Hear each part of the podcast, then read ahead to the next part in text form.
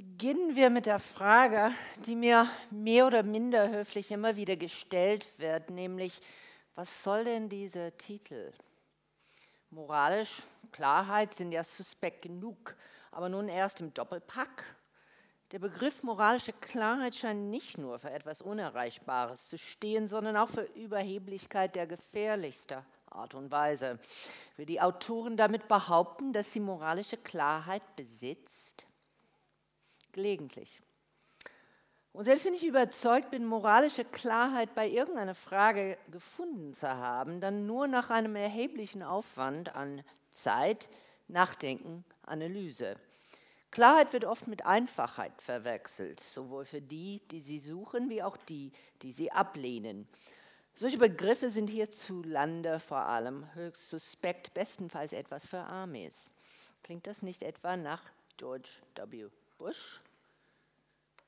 Schauen wir mal. Na, wie ist es mit der Technik? Muss man dann hier? So. In der Tat. Wenn ich zum ersten und wohl letzten Mal einen Begriff von Bush übernehme, dann ist es als reine Provokation gemeint. Aus Entsetzen über den Missbrauch solcher Begriffe verzichten viele Linke in Amerika wie in Europa gleich ganz auf traditionelle Moralbegriffe. Unverständlich ist das nicht. Nur leider hat es zur Folge, dass wir unsere wichtigsten Begriffe ausgerechnet denjenigen überlassen, die sie am meisten missbrauchen. Ich plädiere deshalb dafür, die Begriffe zurückzunehmen. Vielleicht ein Wort zu den Begriffen links und rechts. Ich halte sie beide für völlig überholt, ähm, habe nichts Besseres. Ich meine sie aber überhaupt nicht parteipolitisch, sondern im Allgemeinen. Auch wenn er wieder von sich hören macht, möchte ich nicht viel unsere Zeit mit Bush verschwenden, daher gleich am Anfang ein paar Worte zum Missbrauch. Schlimm genug, dass Bush sich brüstet, moralische Klarheit zu haben und das nach einem verlogenen und verbrecherischen Krieg, der Anordnung von Folter und der Aushöhlung der Demokratie im eigenen Land. Noch schlimmer ist ein merkwürdiger Konsens, der in den letzten Jahren entstanden ist. Viele europäische und einige amerikanische Kommentatoren sahen im Irakkrieg die Folge eines überschießenden Idealismus. Die Behauptung, Idealismus sei die Triebfeder der Invasion gew gewesen, löste allerdings in anderen Weltgegenden nur Gelächter aus. Innerhalb des transatlantischen Bundes aber haben selbst viele Kriegsgegner wenigstens die dahinter steckende Absicht verteidigt. Es ist zwar verständlich, dass einige Amerikaner bemüht sind, dem Krieg einen noblen Stammbaum zu geben. Es könnte ja helfen, mögliche Anklage wegen Kriegsverbrechen abzuwenden. Rätselhafter ist die Bereitschaft der Europäer, diese Deutung zu akzeptieren. Es sei denn, man freut sich tatsächlich über jeden Vorwand, den Idealismus selbst zu diskreditieren. Denn spätestens seit der Veröffentlichung der Downing Street Akten wissen wir, dass die Regierung Bush entschlossen war, den Krieg zu führen, gleichgültig, ob Verbindungen zwischen dem Irak und Al-Qaida aufgedeckt oder Massenvernichtungswaffen gefunden wurden. In dem Buch Moralische Klarheit habe ich dokumentiert, wie unverhohlen zynisch Bush sich in der Öffentlichkeit darüber freute, dass die Angriffe vom 11. September es ihm erlaubt haben, politische Maßnahmen zu ergreifen, die ohne den Terrorismus unmöglich gewesen wären. Eine gewisse Klarheit ist schon vorhanden, mit Moral hat es nichts zu tun. Die Entwicklungen, die in Amerika in krassester Form zu sehen sind, haben auch in Europa schon lange Fuß gefasst. Wer in den letzten Jahrzehnten Worte wie gut, böse, Held, Ehre und selbst Moral hören wollte, müsste sich meist nach rechts wenden. Die auf der Linken benutzen moralisch als Schimpfwort, allenfalls noch mit der postmodernen Gäste schlechthin, den Gänsefüßchen wobei manchen so große Angst vor den eigenen Worten hat, dass er bereit ist, lächerlich auszusehen, um sich vom Ernst der eigenen Sprache zu distanzieren. Und geben wir es zu, das ist lächerlich, wie wir alle so rumlaufen, ich nicht mehr. Wie wir Sprache verwenden, ist nicht nur eine Frage der Rhetorik, so wichtig diese auch sein mag. Nehmen wir die, äh, es enthüllt auch die metaphysischen Annahmen, die unser Leben bestimmen. Nehmen wir die Worte Idealismus und Realismus. Es sind Begriffe, die täglich gebraucht werden, aber auch philosophische Begriffe mit Sinn und Bedeutung. Mögen Philosophen auch dazu neigen, die Achsen zu zucken, wenn Politiker und Journalisten salopp damit um sich werfen. Vielleicht liegt es daran, dass ich unter anderem von der Ordinary Language Philosophy beeinflusst worden bin.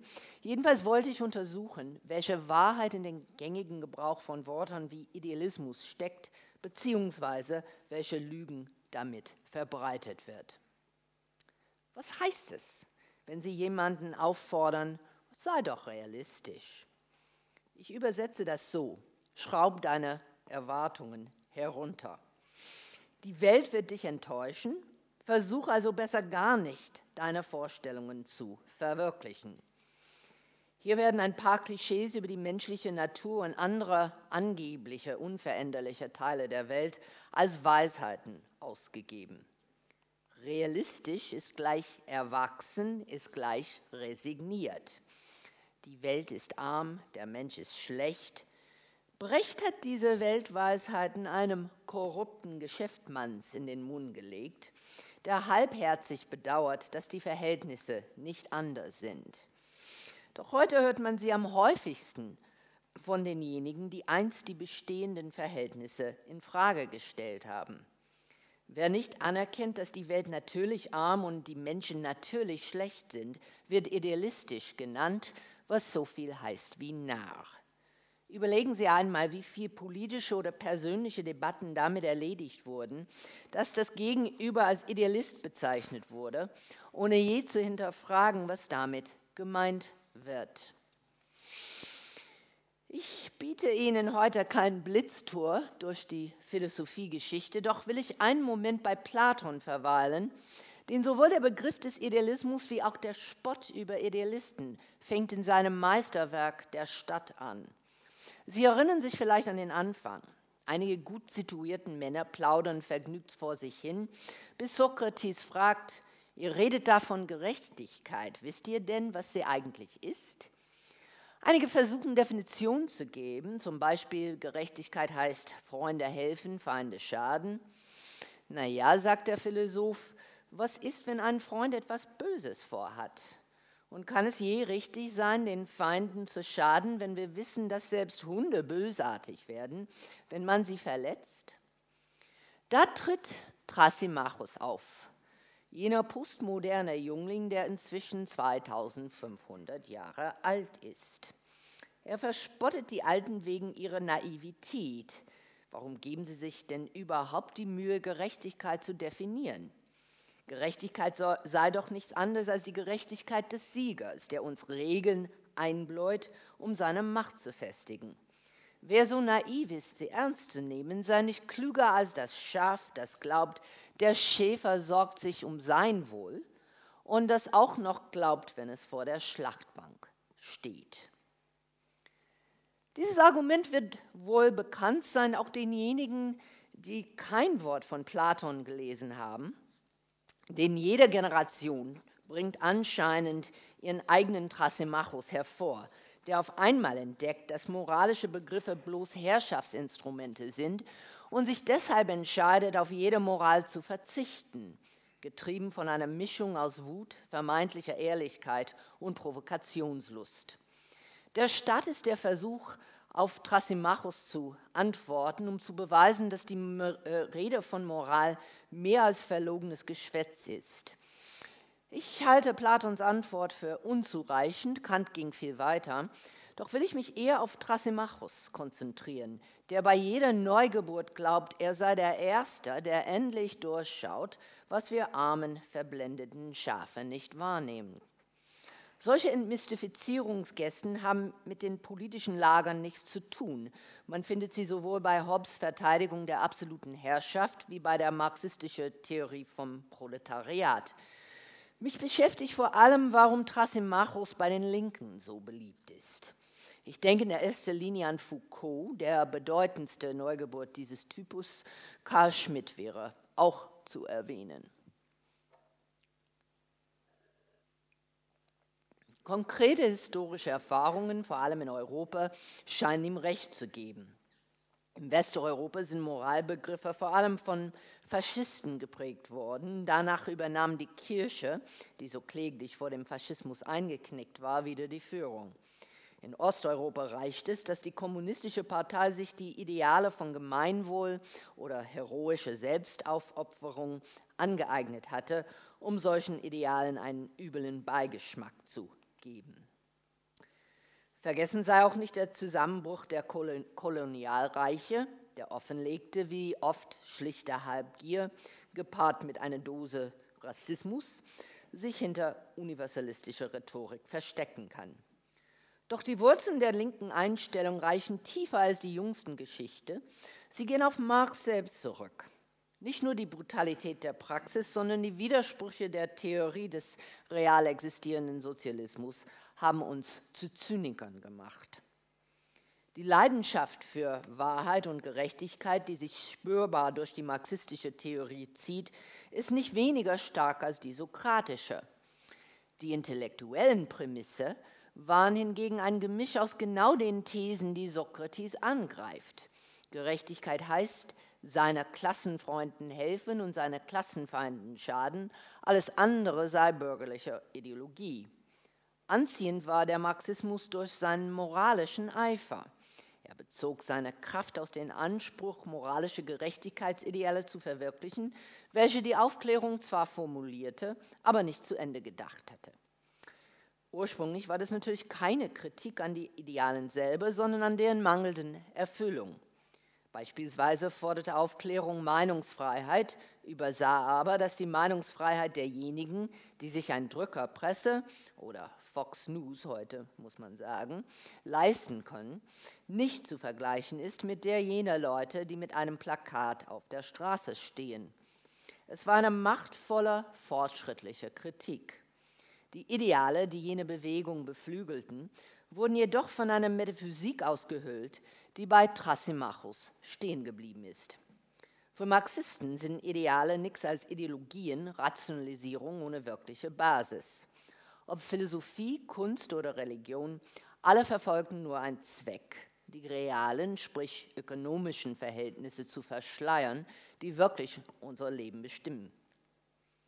Es dauerte nicht lange, bis das Paradox deutlich wurde. Hier war ein Philosoph, der mit Scharfsinn und Leidenschaft neue politische Ideen entwickelte und zugleich an einer sehr alten Ansicht über die Fadenscheinigkeit aller Ideen festhielt.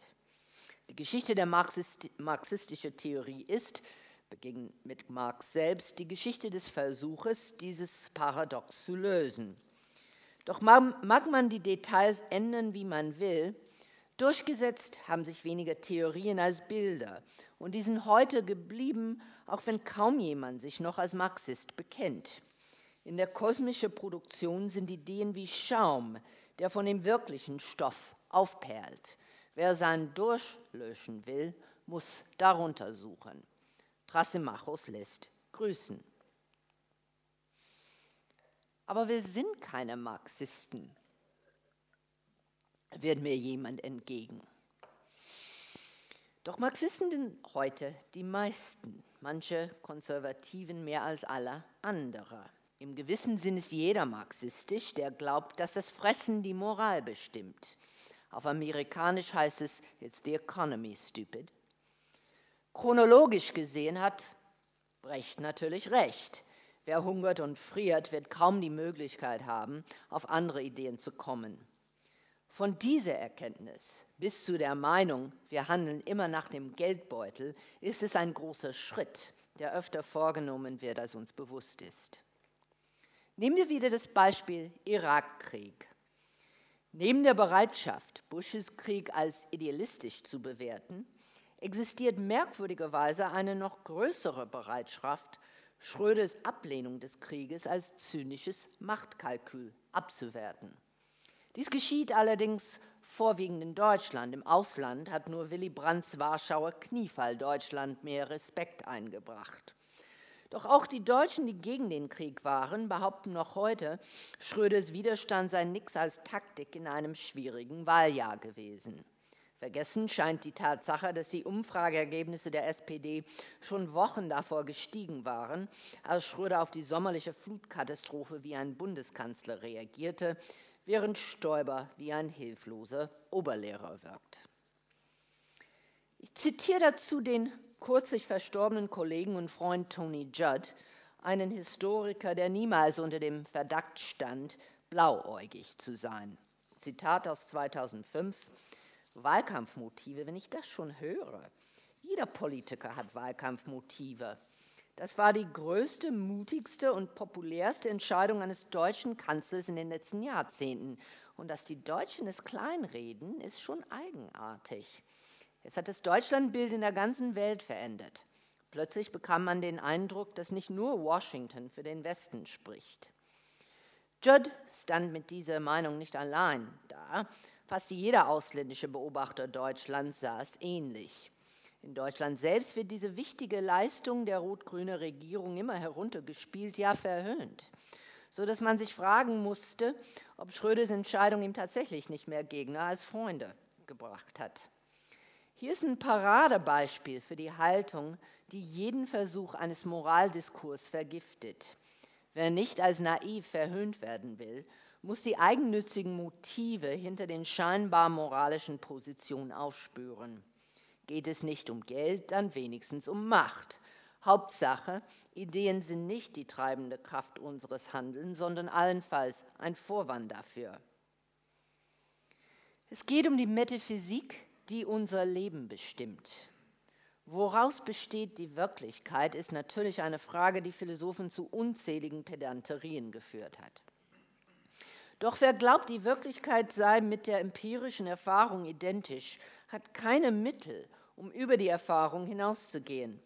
Wer dagegen glaubt, dass auch Ideen Bestand haben, hat die Möglichkeit, bestehende Erfahrungen aufgrund dieser Ideen zu verändern. Ich beziehe mich auf Kant, der selber meint, seine Ideenlehre gehe auf Platon zurück, äh, allerdings von den antiken Aufwuchsen befreit. Viele spricht dafür, Kants Werk als Quelle fortschrittlicher Politik zu betrachten. Er vermittelt uns einen Vorgeschmack auf internationales Recht, auf die Vereinten Nationen wie auch auf die Sozialdemokratie. Doch keine dieser Ideen ist so bedeutend wie seine Idee von der Idee selbst. Denn ohne diese grundlegende Metaphysik lässt sich jede Forderung nach Veränderung als utopische Fantasien abtun. Solange Ideen über das Mögliche von Ideen über das Wirkliche begrenzt werden, hat keine andere Idee eine Chance. Jeder Vorschlag für eine Veränderung wird sich dem konservativen Kopfschütteln ausgesetzt sehen. Sicherlich haben Sie gehört, wenn nicht selber gesagt, nur Gleichheit, Freiheit mögen ja theoretisch ganz nett sein, vielleicht sogar wünschenswert, doch die harten Tatsachen der Erfahrung, der Erfahrung zeigen, dass sie nicht praktikabel sind.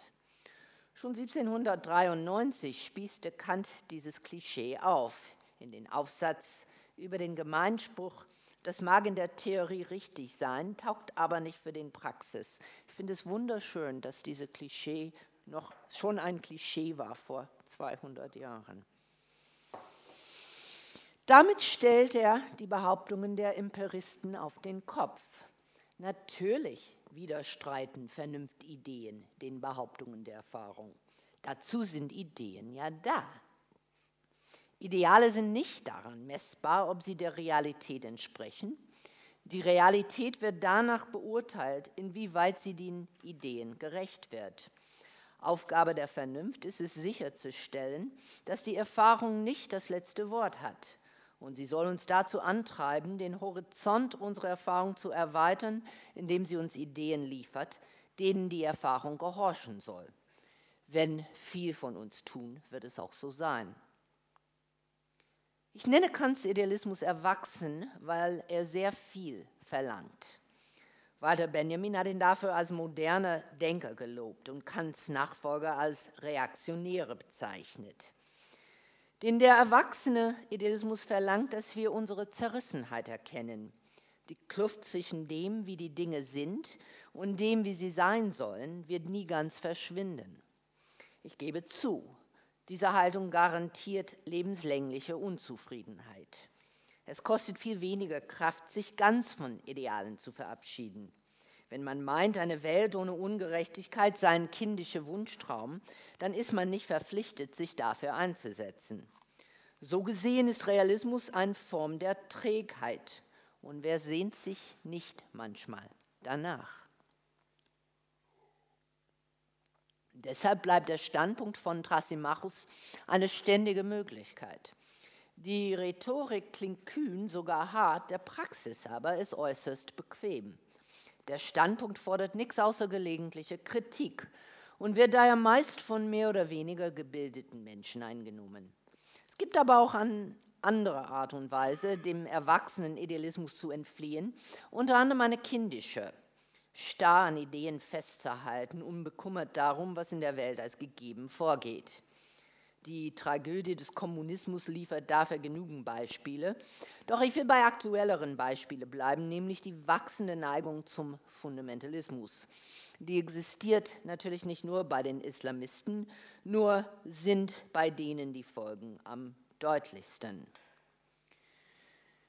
Berlin 2002 auf dem Demo.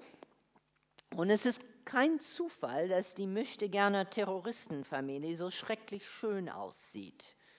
Natürlich gibt es hässliche Selbstmordattentäter, doch die leuchtenden Augen, die standhafte Miene sind ein Anschlag auf das, was man Postmoderne nennt.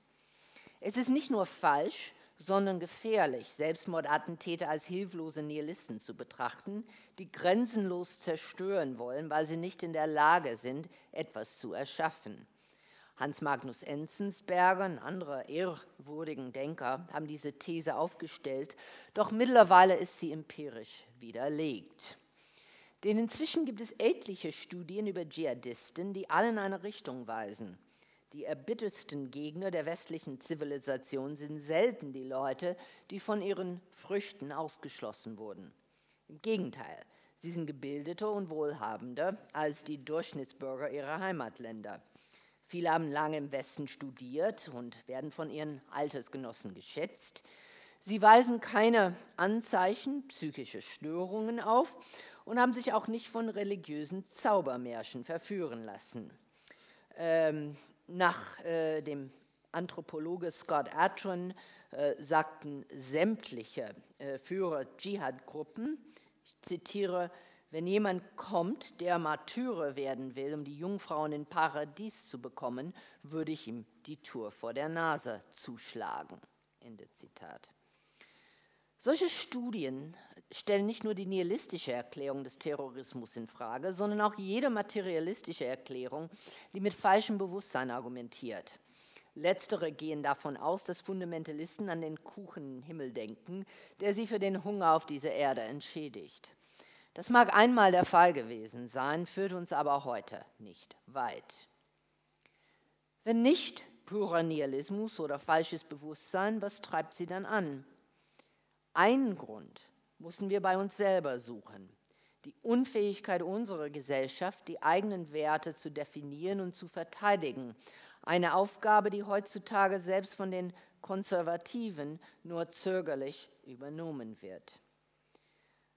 Eine Gesellschaft, die nicht in der Lage ist, Menschen das Gefühl zu vermitteln, ihr Leben hat mehr Sinn als im Anhäufen vom Spielzeug, wird scheitern. Es geht hier um Würde. Wir wollen die Welt bestimmen und nicht nur von ihr bestimmt werden. Wir wollen über den Dingen stehen, die wir manchmal zu konsumieren wünschen. Wir werden als Teil der Natur geboren und sterben auch so. Aber am lebendigsten fühlen wir uns, wenn wir über sie hinausgehen. Erst in Gegenüberstellung zur Erfahrung gewinnen wir Sinn. Menschsein heißt, sich zu weigern, das Gegebene als gegeben hinzunehmen. Um Missverständnisse gleich vorzubeugen, Selbstmordattentäter sind keine Kantianer. Doch so paradox es auch scheint, wer seine Würde darin sucht, sich und andere umzubringen, ist einem kantischen Impuls gefolgt, wenn auch auf pervertierte Weise. Wie kommt man von dogmatischen Idealismus zum erwachsenen Idealismus? Brauchen Ideale nicht Fundamente? Als Fundamente aller Moralideale wird meist die Religion genannt, sowohl seitens derer, die sie ablehnen, als auch seitens derer, die sie akzeptieren. Aber selbst die Bibel sieht es anders. Ich erzähle gern die Geschichte der Zerstörung der Städte Sodom und Gomorra. Die Verbrechen, die dort begangen wurden, sind nicht die ungezügelte Wollust oder gar die Homosexualität, die Fundamentalisten behaupten. Die Einwohner Sodoms haben es zur Gewohnheit gemacht, jeden Fremden einer Massenvergewaltigung auszusetzen, und zwar bis zum Tod. Das bewusste Böse verdient also Strafe und der Herrgott eröffnet seinen auserwählten Abraham seine Pläne, beide Städte zu zerstören. Abraham, der bisher und auch nachher jedes Gottesbefehl schweigend aufnimmt, protestiert. Etwa so, will der Richter der Welt die Unschuldigen mit dem Schuldigen vernichten? So sieht doch nicht Gerechtigkeit aus. Der Richter der Welt stimmt ihm zu es gibt es 50 Gerechte in Sodom, so will er die Stadt verschonen. Aber der Herr ist kein Pedant. Würde er die Stadt vernichten, wenn fünf an der Zahl fehlen? Der Herr ist kein Pedant.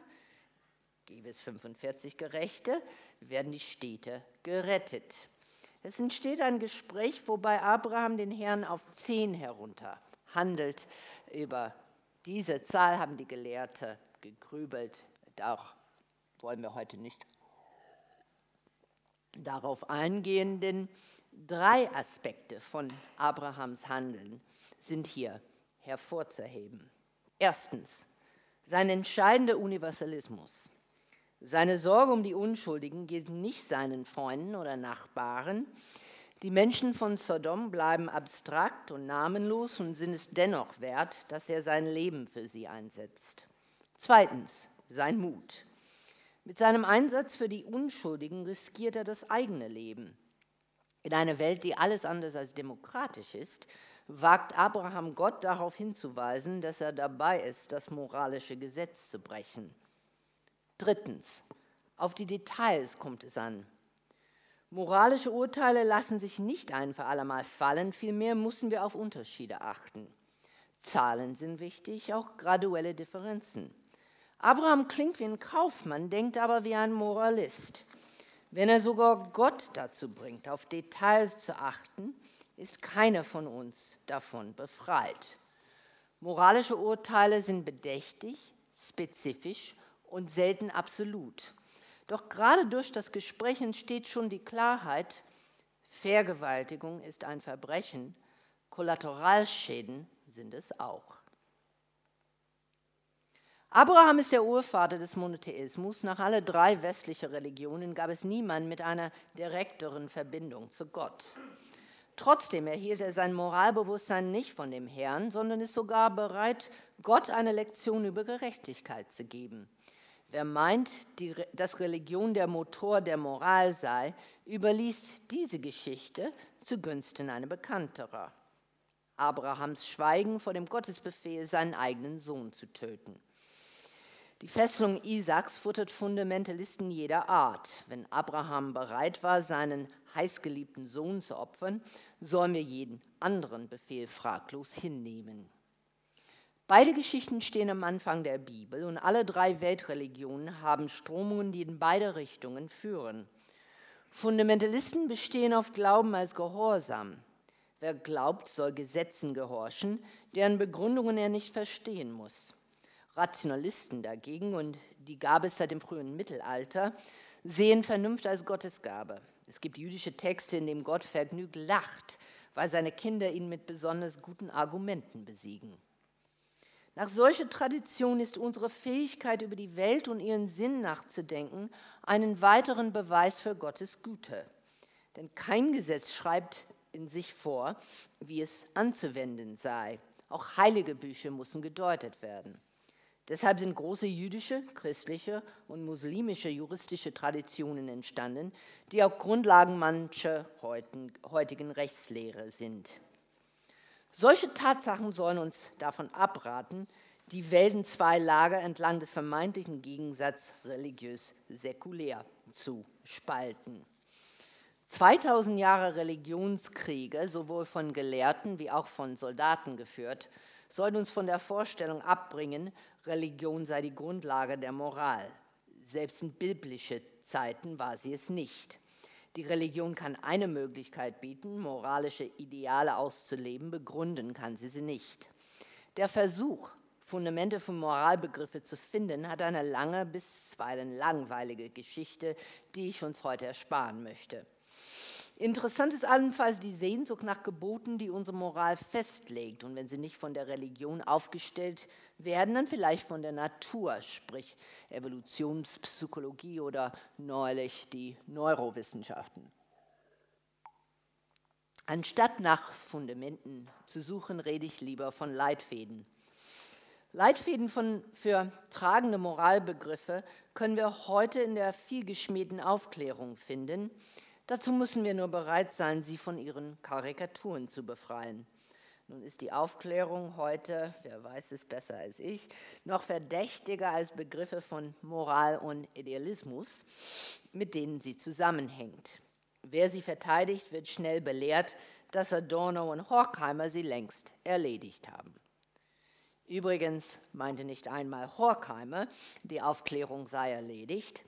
Doch zwischen Dialektik der Aufklärung und schlechteren Büchern gelten mehrere Vorwürfe gegen die Aufklärung als ausgemacht. Ich zähle die wichtigste. Erstens, die Aufklärung glaubt, die Menschheit sei von Natur aus gut und grenzenlos verbesserbar. Zweitens, die Aufklärung glaubt, jedes Problem mit Hilfe der Vernunft lösen zu können und lässt keinen Platz für Gefühl. Drittens, die Aufklärung hält nichts heilig und profaniert alles. Und viertens, wenn sie irgendetwas verehrt, dann die Technik. Doch statt uns den unvermeidlichen Fortschritt zu bescheren, führte die Technik uns geradewegs nach Auschwitz. Nun stützen diese Thesen sich auf nicht mehr als ein paar historische Belegbrocken, die zudem aus dem Zusammenhang gerissen sind. Es geht hier nicht um Nuancen. Die Aufklärung ist nicht einfach komplexer als die Karikaturen, die heute von ihrem Umlauf sind. Sie ist ihnen zumeist diametral entgegengesetzt. Wir brauchen nicht einmal Gelehrte, um die Fra äh, Karikaturen in Frage zu stellen. Ein Taschenbuchausgabe von Candid genügt, um zu sehen, dass die wichtigsten Einwände gegen die Aufklärung aus dem Herzen der Aufklärung selbst stammen. Hier wird jedem Leser klar, dass die Aufklärung gegen die Klischees angeht. Sie hielt weder die menschliche Natur für vollkommen noch den Fortschritt für zwangsläufig, weder die Vernunft für unbegrenzt noch die Wissenschaft für unfehlbar und sah in der Technik nicht die Lösung für alle zukünftige Probleme. Warum man trotzdem auf den Karikaturen beharrt, ist eine wichtige Frage, auf die ich heute nicht eingehen kann. Ich möchte vielmehr fragen, wenn die Aufklärung nicht derart schwache Grundsätze aufstellt, woran liegt ihr denn? Die Aufklärung verteidigen heißt die Moderne verteidigen, samt ihren Möglichkeiten zur Selbstkritik und Veränderung. Solche Möglichkeiten bieten uns weder Rück, einen Rückfall in die vormoderne Nostalgie unter äh, dem Spruch, Spruch, früher war ja alles besser, heute sind wir dekadent, noch das Achselzucken der Postmoderne, auch Dekadenz sei eine Kategorie, die wir schon demaskiert haben. Der vormoderne Nachtrauen, die postmoderne Genen begrüßen, die moderne verteidigen äh, bzw. fortführen, äh, sollten Sie eine vierte Möglichkeit sehen, bin ich gern bereit, darüber nachzudenken. Aber bis jetzt äh, bekam ich keinen Vorschlag, also ich sehe nur drei. Das heißt, die moderne fortführen für mich. Was sind denn die Werte der Aufklärung? Toleranz wird meist an erster Stelle genannt, ein schwerwiegender Fehler. Das ist ein Begriff der Resignation, höchstens imstande, bestimmte Fehlentwicklungen in Grenzen zu halten, doch viel zu fade, um irgendetwas zu beflügeln. Man toleriert, was man nicht begrüßt, viel schlimmer. noch das, wogegen man nichts tun kann. An die Stelle der Toleranz würde ich gern den Wert des Internationalismus setzen, einen Wert, der im Zeitalter der Globalisierung auf Resonanz stoßen könnte. Denn gerade der Internationalismus wurzelt in der Aufklärung. Montesquieus persische Briefe kritisieren Europa aus der Sicht des Islams. Über Voltaires Schreibtisch hing ein Bild von Konfuzius. Trotz dem heutigen Vorwurf, die Aufklärung sei eurozentrisch gewesen, lassen sich solche Beispiele unendlich vervielfältigen. Wenn wir wirklich den Mut haben, zum Internationalismus zu stehen, könnten wir auch den Mut finden, eine Liebe zur eigenen Kultur zu entdecken. Beide stehen nicht im Widerspruch, sondern könnten einander ergänzen. Wenn ich für die Kultur des anderen nicht nur Toleranz, sondern Interesse, ja Begeisterung empfinde, was spricht dagegen, dass ich meine eigene auch schätze? Diese Möglichkeit scheint nicht nur hierzulande, gerade für linksliegende Menschen ausgeschlossen. Vor drei Wochen war ich in Holland. Auch dort scheuen sich fortschrittlich Gesinnte, stolz auf ihre eigene Tradition zu entwickeln, mit der Folge, dass das Thema Leitkultur völlig von den Rechten gepachtet wird. Sie haben bekanntlich damit Erfolg. Wer die Aufklärung verteidigen will, muss robuste Werte aufzeigen. Neben dem Internationalismus konzentriere ich mich auf vier. Glück, Vernunft, Ehrfurcht und Hoffnung. Die Aufklärung fordert ein Recht auf Glück, was nur so lange banal erscheint, wie man sich nicht überlegt, wie es vor der Aufklärung mit dem Glück bestellt war.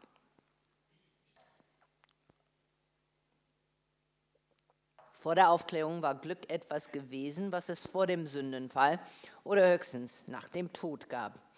Krankheit und Armut wurden als Folge der Sünde und deshalb als Teil eines Weltgerichts betrachtet, in das man sich nicht einzumischen hatte. Sie mit menschlichen Mitteln zu bekämpfen, galt als Gotteslästerung. Aufklärer sein heißt Ungerechtigkeiten nicht als Strafe zu deuten, sondern als Missstände, die möglichst vom Menschenhand bekämpft werden sollen. Krankheiten können geheilt werden, Armut überwunden.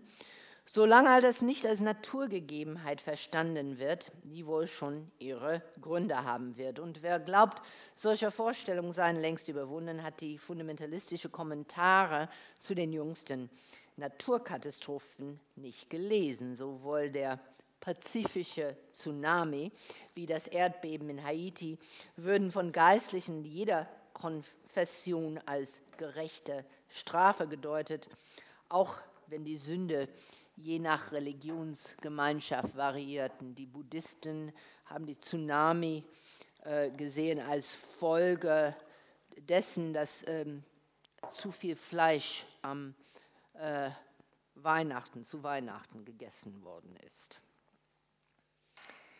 Jeder, ein der die Ungerechtigkeiten einer Gesellschaft oder die Unzulänglichkeiten der Natur zu beheben versucht, setzt voraus, dass jeder Mensch, egal wo und unter welchen Umständen geboren, das gleiche Recht auf diesseitiges Glück hat.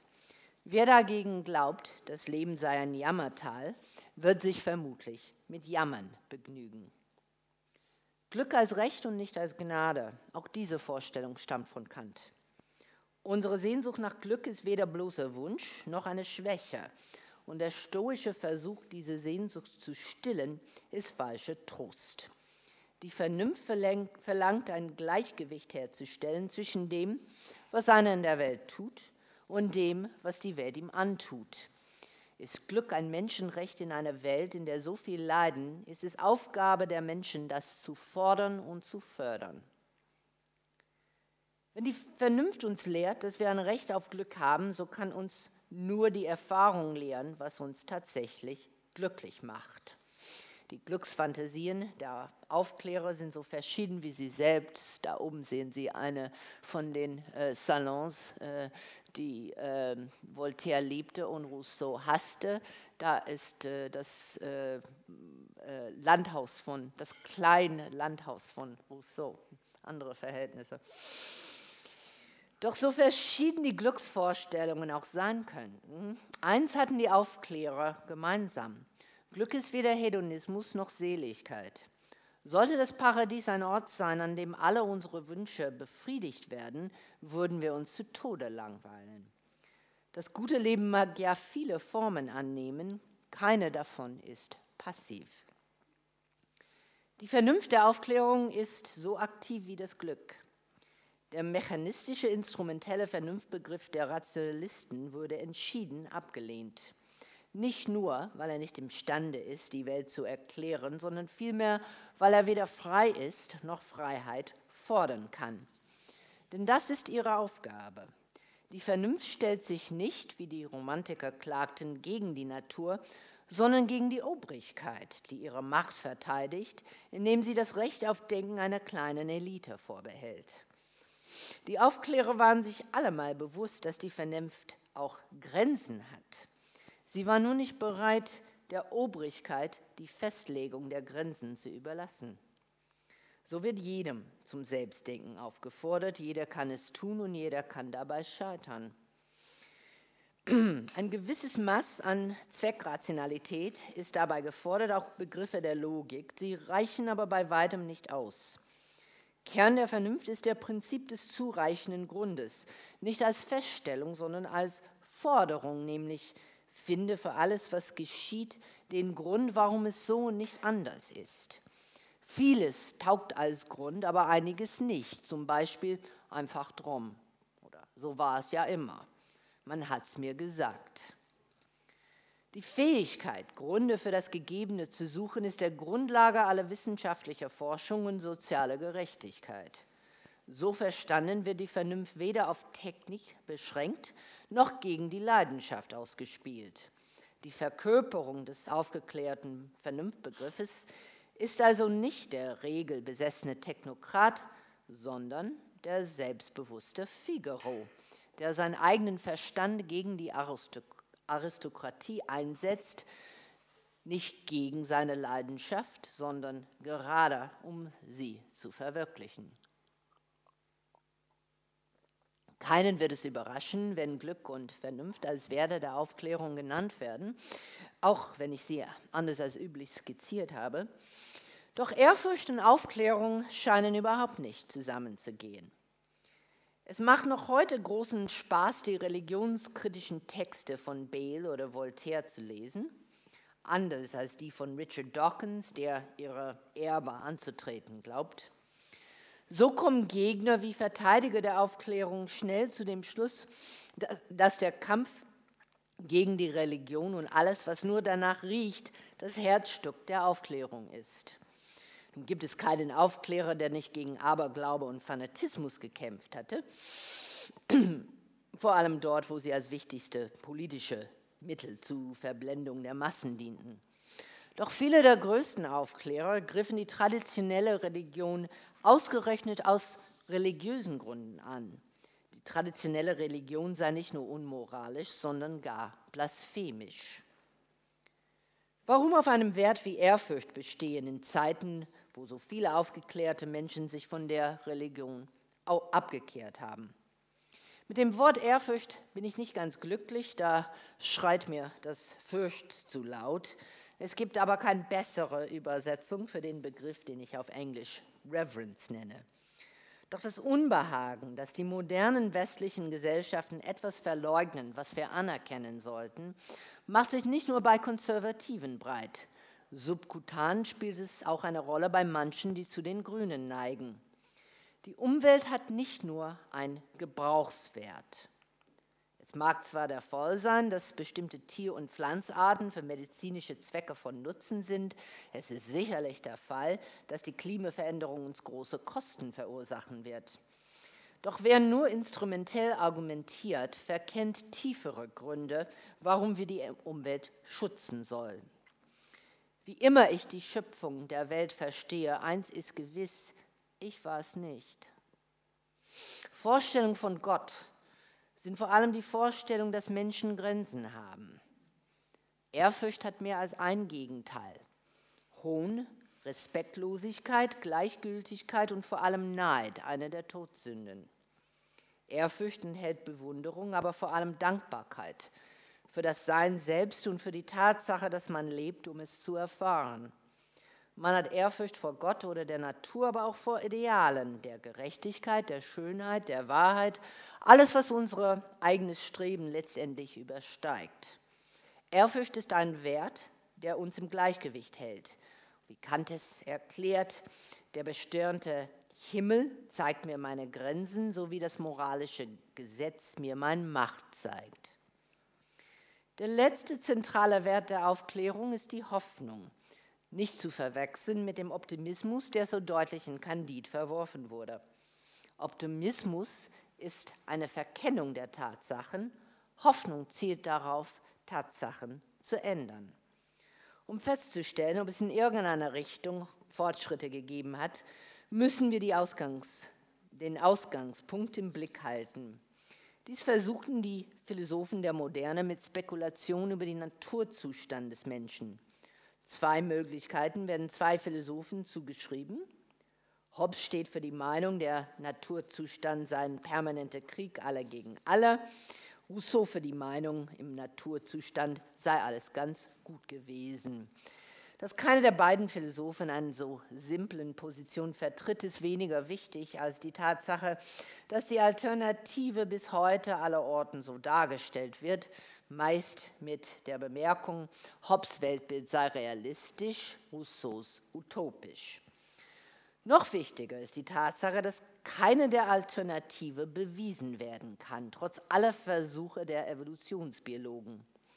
Lange bevor Levi Strauss vergeblich versuchte, Rousseaus Weltbild im Amazonasgebiet zu bestätigen, hat Rousseau schon erkannt, unsere Spekulationen über den Naturzustand sind Projektionen und Propaganda. Möchte man eine autoritäre Regierungsform durchsetzen, überzeugt man am besten seine Mitbürger davon, dass die Menschen sich natürlich abschlachten würden, wenn kein starker Führer das verhindert Möchte man eine Sozialdemokratie an die Macht bringen, wird man auf jedes Beispiel für natürliche Kooperation hinweisen. Statt vergeblicher Versuche, die Wahrheit über den Naturzustand auszufinden, schlägt Rousseau radikaler Aufrichtigkeit vor. Unsere Vorstellungen vom Naturzustand sind Werkzeuge, mit denen wir die Zukunft gestalten. An welche Zukunft wollen wir arbeiten? Rousseau hat nie behauptet, dass Menschen von Natur aus gut sind. Er hat lediglich gesagt, sie seien nicht mit der Erbsünde geboren werden. Belege dafür, dass uns die Fähigkeit, Mitgefühl zu empfinden, angeboren ist, liefern Disziplinen wie die Primatenforschung, aber auch Kinderpsychologie, vielleicht die Neurowissenschaften. Ist fraglich, was sie tatsächlich bewiegen haben. Aber alle scheinen äh, ziemlich einverstanden, die in viele neue Wissenschaften. Wir haben das Zeug dazu, uns anständig zu verhalten. Dass wir auch Unheil anrichten können, steht in jeder Zeitung. Und nun kommt die Frage, die interessanter ist als alle Fragen, die wir nicht beantworten können. Wenn die Fähigkeit zum Guten so klar ist wie die Fähigkeit zum Bösen, warum zieht uns denn letztere mehr an? Pessimismus ist Mode. Glauben Sie mir, äh, ich weiß, wie schnell man verachtet wird, wenn man eine unpessimistische These vertritt. Früher waren es die Konservativen, die auf die Armut der Welt und die Schlechtigkeit der Menschen betonen. Das war auch konsequent.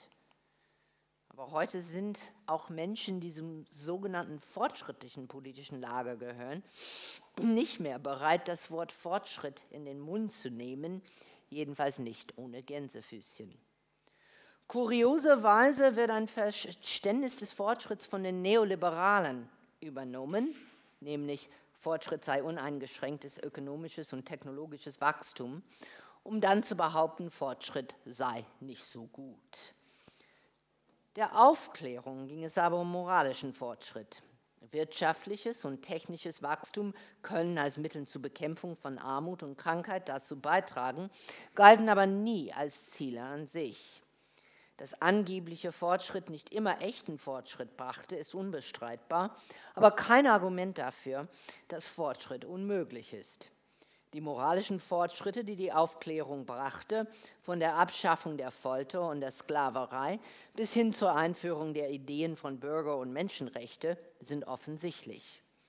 Und die Tatsache, dass es heute möglich ist, Menschenrechte zu ver verletzen und Folter wieder einzuführen, beweist nur eins.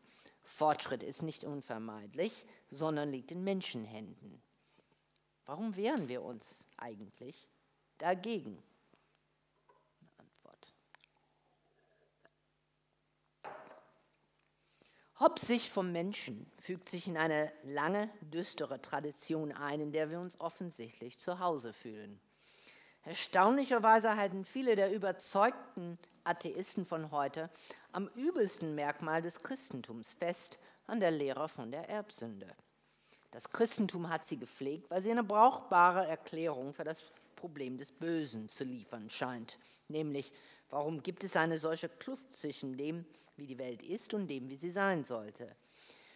Die Lehre von der Erbsünde mag uns anschwärzen, sie liefert uns aber wenigstens einen Grund für alles Böse, das uns widerfährt. Dieser gibt wenigstens Sinn, was für viel erträglicher ist als der Gedanke, das Universum sei sinnlos. Unsere Neigung, das Schlimmste von der menschlichen Natur anzunehmen, wurzelt also nicht in der Wissenschaft, sondern im Glauben. Wenn wir weder das Wesen der Menschen noch ihre Zukunft kennen können, sollten wir jene Auffassung wählen, die sie mit größerer Wahrscheinlichkeit besser gestalten wird. Die Erbsünde eröffnet keine Aussichten außer Verzweiflung oder Gnade. Wenn wir handeln sollen, müssen wir wenigstens glauben, dass die Menschheit imstande ist, sich selbst zu verbessern.